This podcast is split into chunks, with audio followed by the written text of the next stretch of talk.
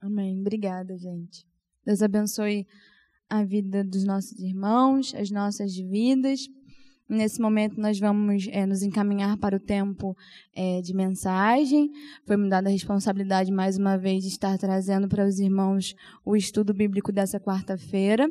É, os irmãos já têm reparado, né? nós estamos ainda na campanha Mais Um para Cristo. Já foram feitos estudos sobre estratégias de evangelização em lugares específicos, né? os irmãos já acompanharam. E agora nós estamos estudando um pouco sobre as características da igreja é, e como uma igreja evangelizadora é, deve se portar, né? Como nós devemos agir. É, eu convido os irmãos a já estarem, suas bíblias, a estarem abrindo suas Bíblias no livro de Atos, no capítulo 2, inicialmente. Atos 2.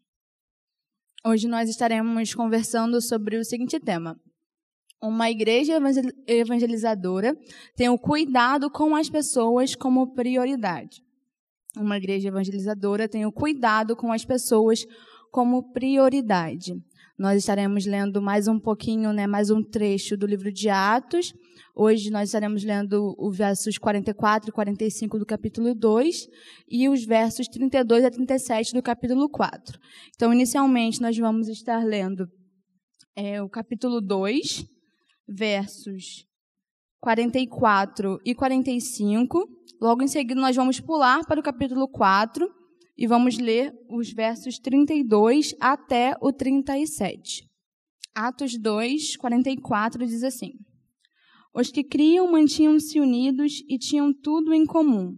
Vendendo suas propriedades e bens, distribuíam a cada um conforme a sua necessidade.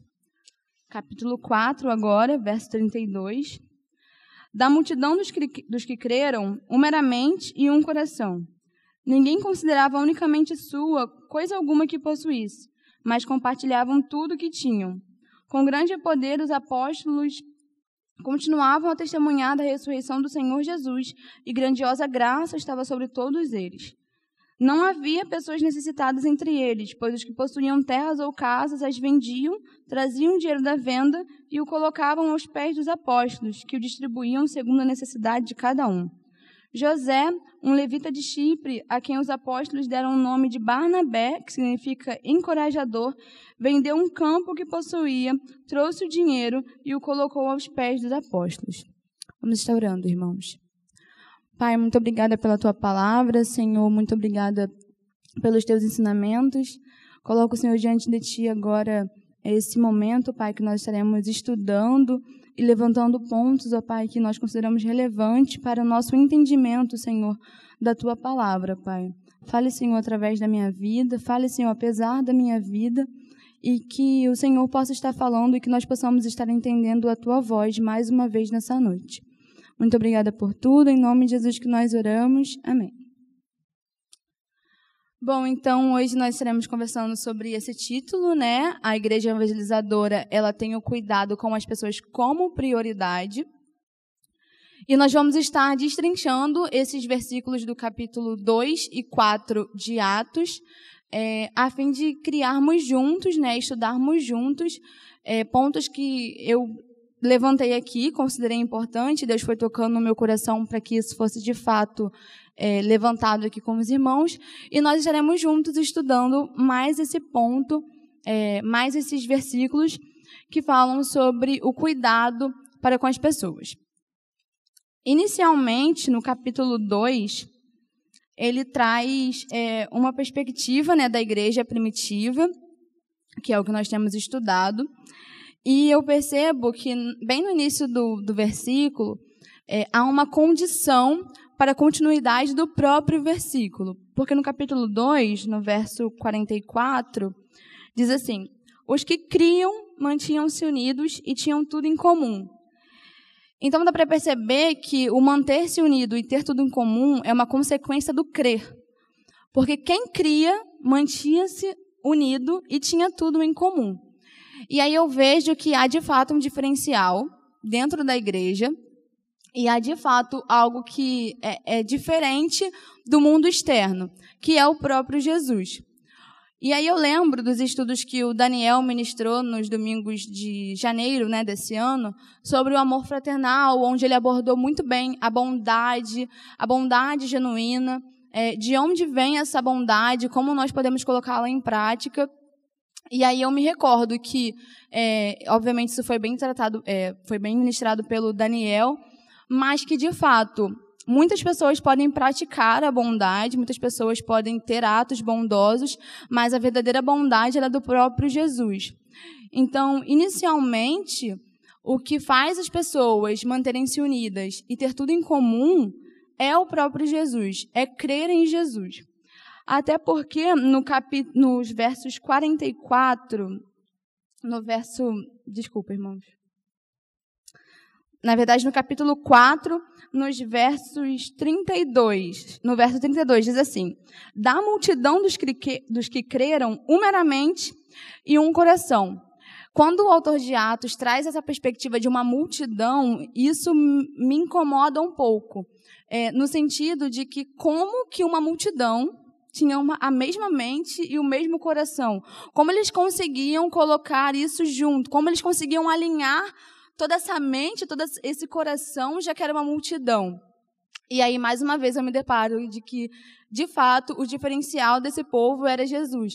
Porque numa época que não existia nenhum tipo de facilitador tecnológico, digamos assim, né, que ajudasse nesse processo de comunicação, eles ainda assim conseguiam é, manter-se unidos e ter uma só mente e um só coração.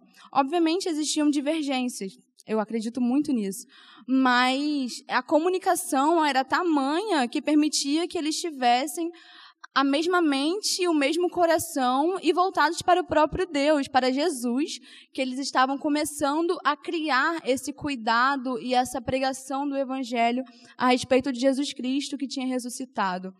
E aí isso um pouco me incomoda, porque hoje em dia que nós temos tantos recursos até mesmo tecnológicos que facilitem esse tipo de comunicação e esse cuidado uns para com os outros.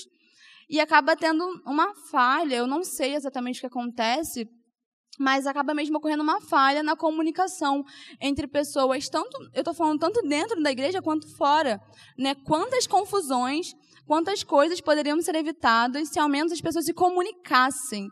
Então, assim, é, realmente o diferencial ele está em Jesus, o diferencial ele é Jesus, é as pessoas terem a mente e o coração em Jesus. Por isso, o primeiro ponto, deixa eu ver se está funcionando. Tá. O primeiro ponto de uma igreja evangelizadora que tem cuidado, o cuidado para com as pessoas como prioridade, é ter a mente e o coração em Jesus.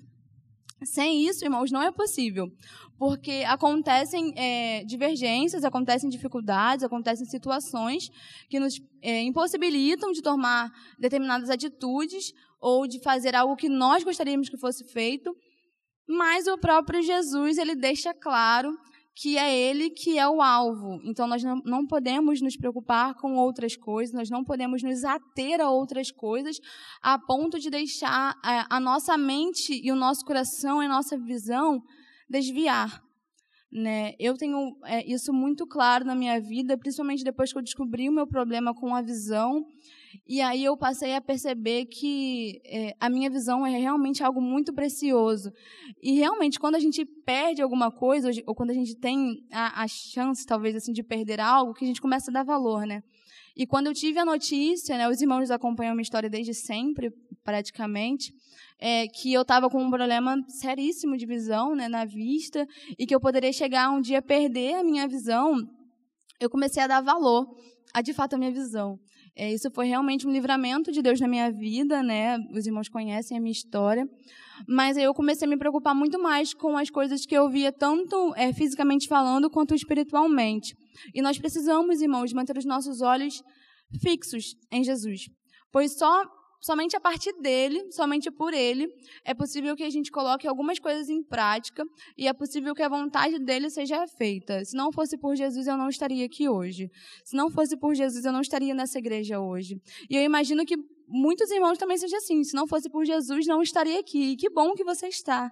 Glória a Deus por isso. Que a sua vida seja sempre é, voltada para Deus que o seu compromisso seja sempre com Jesus e que você possa, a partir disso, cuidar de outras pessoas, incentivar outras pessoas e colocar é, e fazer a, a, vontade de Deus cada dia mais na sua vida.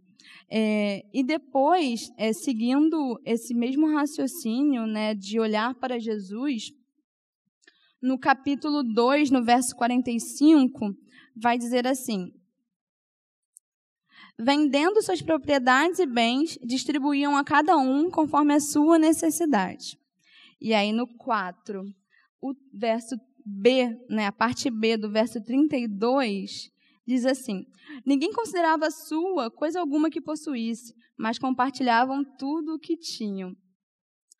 Essa parte, ela, faz me, ela me faz lembrar é, da passagem do jovem rico, lá em Mateus, né, quando Jesus ele está se aproximando, se os irmãos quiserem conferir, está no capítulo 19 de Mateus, essa passagem.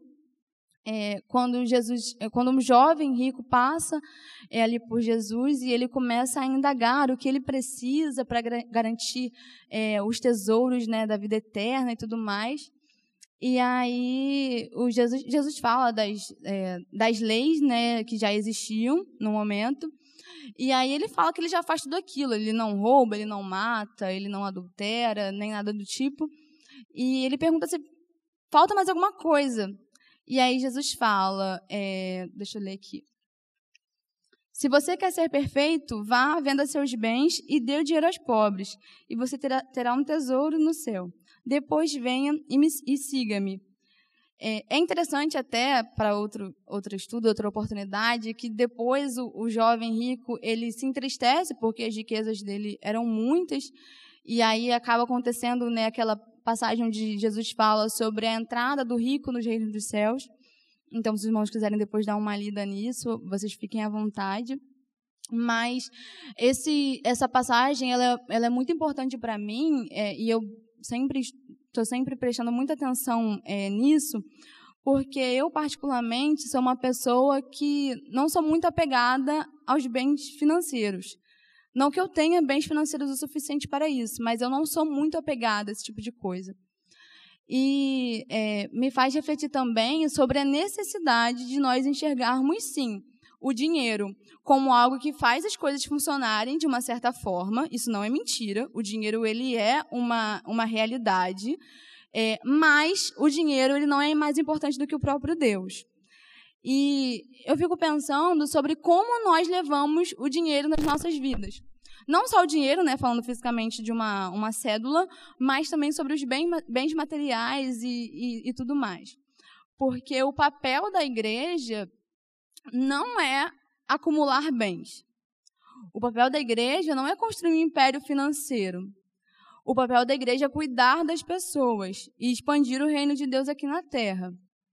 Então, realmente, existe até uma frase né, muito popular que diz que o dinheiro move o mundo, o mundo é movido pelo dinheiro, alguma coisa desse tipo. Mas, na realidade espiritual, na realidade cristã, o que move as coisas é Jesus. E aí a gente entra no segundo ponto, é, sobre. Eu não estou enxergando é, sobre ah, o cuidado para com as pessoas né, de uma igreja, e é que o amor e a referência a Jesus, e a reverência a Jesus, é o que move a igreja. Não é o dinheiro, não é os bens materiais, não são os bancos, não são os aparelhos digitais. Obviamente, nós devemos enxergar essas coisas como um meio de promover ainda mais o amor de Deus e o cuidado de Deus. Então, hoje, eu queria trazer para os irmãos essa reflexão de que como você tem administrado seu dinheiro. Porque é importante administrar o seu dinheiro. Mas você tem é, devolvido o seu dízimo? Você tem entregado para Deus aquilo que já é dele? Você tem investido em pessoas que precisam? Você tem cuidado das pessoas que precisam? Quando vai dizer aqui no verso 34 e 35 do capítulo 4, assim, não havia pessoas necessitadas entre eles, pois os que possuíam terras ou casas as vendiam, traziam dinheiro da venda e o colocavam aos pés dos apóstolos que o distribuíam segundo a necessidade de cada um. Todos nós temos necessidades, muitas pessoas têm necessidades, que nós podemos considerar um pouco mais elevadas. E nós devemos sim nos preocupar com, esse, com essas necessidades das pessoas. Não somente a necessidade é, financeira, não somente a necessidade emocional, e não somente a necessidade espiritual, mas nós devemos abraçar a pessoa como um todo e cuidar dela. É, parece que não, ou não sei se os irmãos já tiveram essa experiência, mas muitas vezes as pessoas chegam aqui e elas precisam só de um abraço. Muitas vezes as pessoas chegam aqui e elas precisam só de um quilo de comida. E muitas vezes as pessoas chegam aqui e elas precisam só de um cuidado físico, curar mesmo um machucado físico. Então isso vai depender de pessoa para pessoa.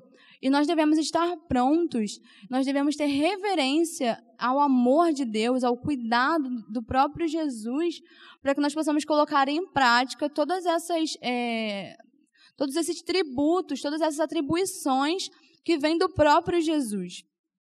Então, quando traz para mim essa questão é, de vender os seus próprios bens, colocar aos pés dos apóstolos e cada apóstolo, né, e cuidar de cada pessoa conforme a sua necessidade, para mim isso é muito claro.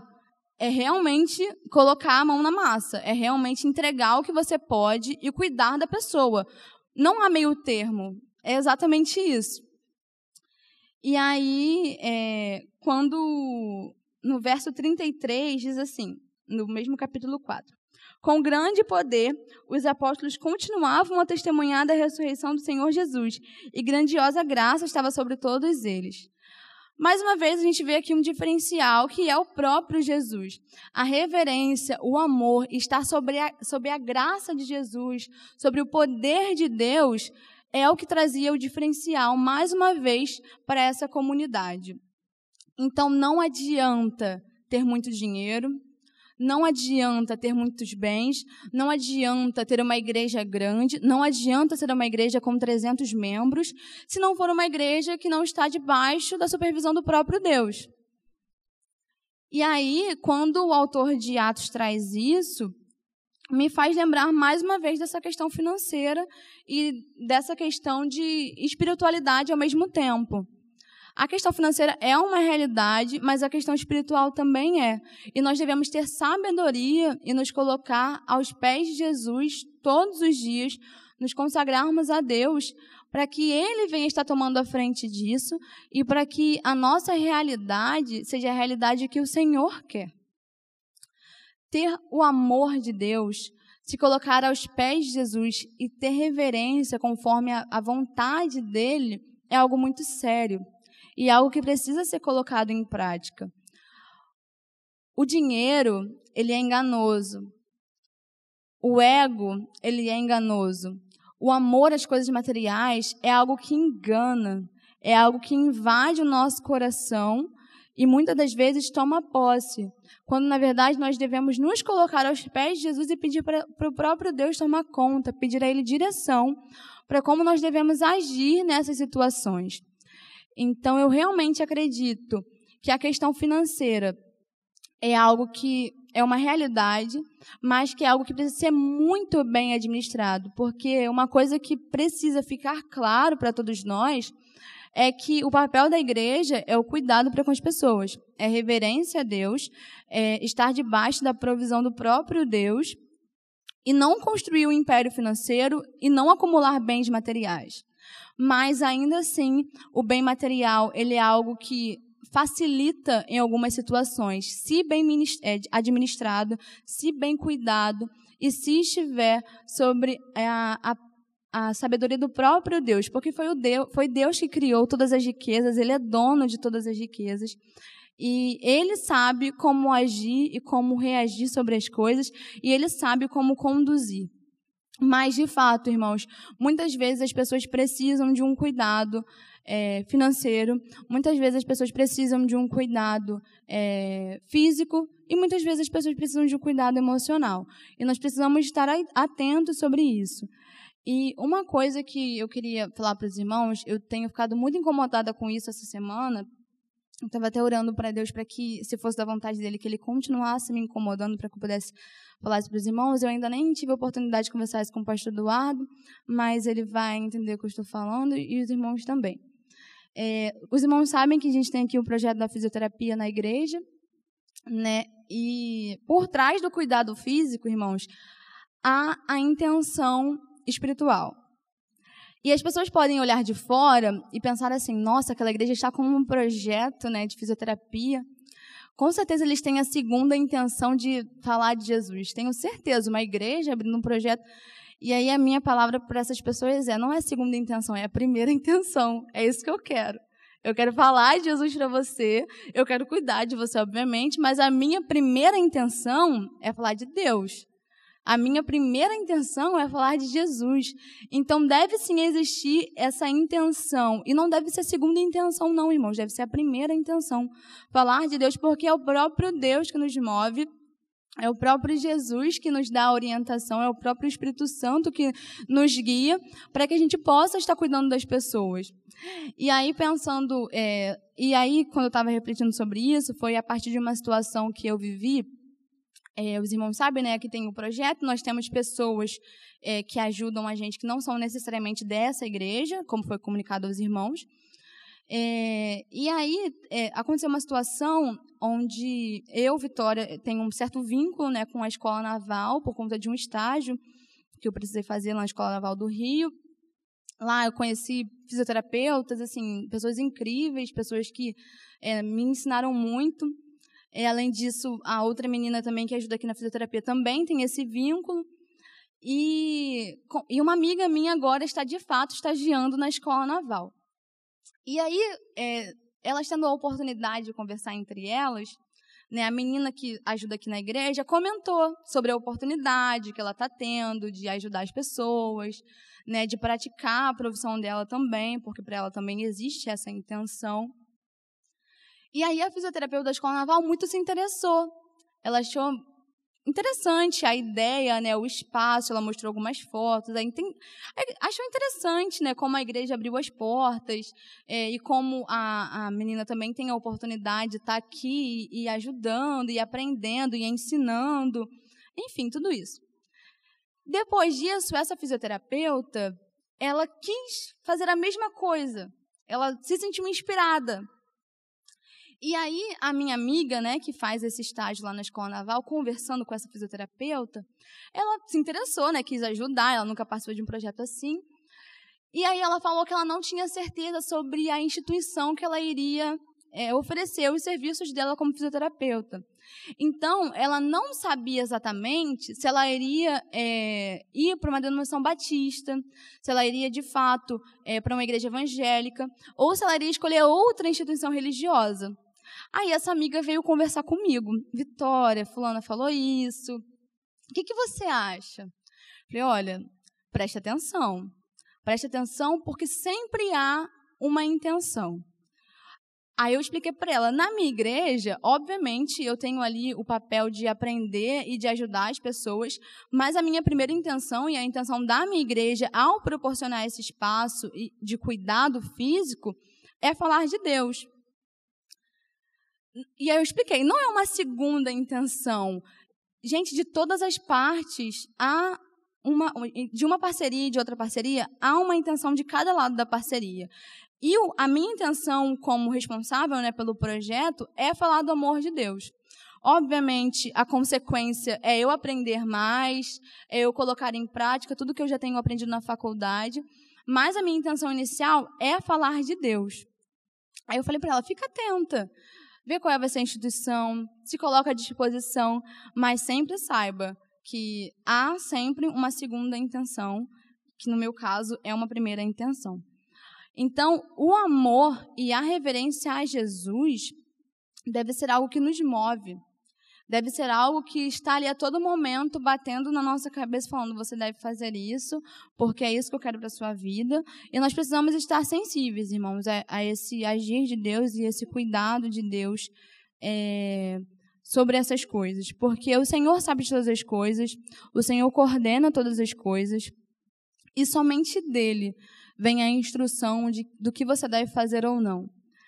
E aí, pensando nisso, é, eu vou concluir a mensagem de hoje é, trazendo a ação, né, de colocar em prática. Porque nos versos 36 e 37 do capítulo 4 diz assim: José, um levita de Chipre, a quem os apóstolos deram o nome de Barnabé, que significa encorajador, vendeu um campo que possuía, trouxe o dinheiro e o colocou aos pés dos apóstolos. Como eu disse, irmãos, não existe entrelinhas.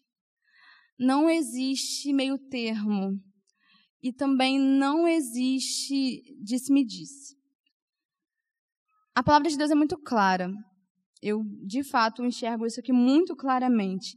E se você já tem o amor e a reverência a Jesus, se você já manteve os seus olhos, o seu, coração, a sua visão, já manteve os seus ouvidos no próprio Deus, só falta colocar em prática. E colocar em prática, em prática, em prática como?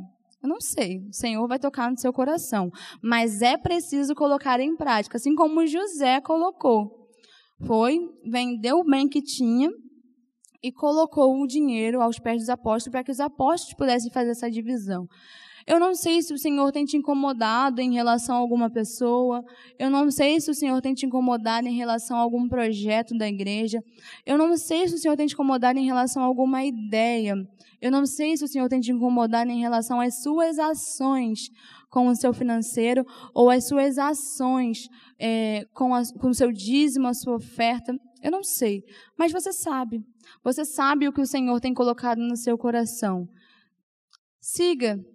Ore ao Senhor, coloque diante dele o que você tem sentido, coloque diante dele o que tem te incomodado.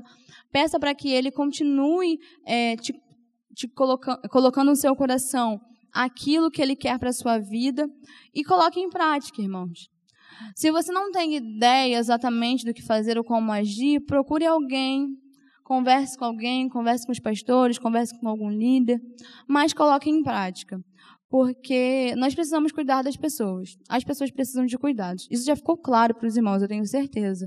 Nós podemos perceber, por meio de todos esses estudos, em qualquer que seja a, o lugar, sempre era mencionado que as pessoas estavam precisando de cuidado. Se os irmãos acompanharem qualquer pessoa desse bairro, os irmãos vão ver que as pessoas estão precisando de cuidado. Se os irmãos ficarem um dia aqui na fisioterapia, os irmãos vão ver que as pessoas estão precisando de cuidado. Então, seja esse cuidado um abraço, seja esse cuidado uma ajuda, é, uma doação, seja esse cuidado uma ajuda financeira, ajude as pessoas. Os irmãos sabem das campanhas que têm é, ocorrido aqui na igreja, tanto a campanha Mais Um para Cristo, porque o que as pessoas mais precisam é da salvação de Jesus, como as campanhas de levantamento de alimentos, as pessoas estão precisando. Nós temos distribuído muitas cestas básicas, muitas pessoas que estão de fato com fome e precisam comer. Isso é realmente muito sério. Tem lugares que você vai, a pessoa não tem o que comer, tem lugares que você vai, a pessoa não tem o que vestir. É, então, ore ao Senhor, coloque diante do Senhor o seu coração, a sua vida, peça para que Ele haja e para que Ele te dê a direção. E a partir disso você poderá agir e poderá colocar em prática tudo aquilo que o Senhor tem para a sua vida. É, nesse momento eu vou estar orando, colocando diante de Deus a minha vida, colocando diante de Deus a vida dos irmãos. Eu peço que os irmãos fiquem de pé nesse momento para que nós possamos estar orando, entregando ao Senhor as nossas vidas e que nós possamos juntos, como igreja, é, colocar em prática esse cuidado para com as pessoas. E não se esqueçam, irmãos, cuidar das pessoas não é só uma ajuda financeira. Cuidar das pessoas não é só uma ajuda física, não é só uma ajuda emocional, é tudo isso. Cuidar das pessoas é saber o que Deus quer que você faça para essa pessoa. Não tem como eu adivinhar o que o pastor Roberto precisa se eu não conversar com ele. Não tem como os irmãos adivinharem o que eu preciso se vocês não conversarem comigo. Então, antes de tudo, é preciso relacionamento, é preciso comunicação. E que nós tenhamos essa comunicação que existia numa multidão que conseguia ter uma mente e um só coração, porque essa mente e esse coração estavam fixos em Jesus. Vamos orar, irmãos. Pai, obrigada, Senhor, pela oportunidade. Pai, obrigada, Senhor, por esse tempo. Esteja, Senhor, falando aos nossos corações mais uma vez. Esteja, Senhor, nos incomodando, Pai, a partir de hoje, Senhor, sobre como nós devemos agir, ó Pai, como nós devemos cuidar das pessoas. Continue, Senhor, falando conosco. Continue, Senhor, nos abençoando. Continue, Senhor, nos dando livramento, Pai. Nós colocamos diante de Ti mais uma vez essa igreja, que as pessoas possam enxergar, Pai, esse lugar como um lugar de cuidado, um lugar de amor, um lugar de misericórdia, um lugar da Sua graça, Pai. Esteja, Senhor, abençoando as pessoas que passam por aqui. Esteja, Senhor, abençoando os nossos irmãos. E que nós possamos, Senhor, juntos é, caminharmos, Senhor, como igreja, Senhor, de Cristo, onde nós fazemos apenas o que o Senhor quer abaixo da sua supervisão, Pai. Obrigada por tudo. Em nome de Jesus que nós oramos, gratos. Amém.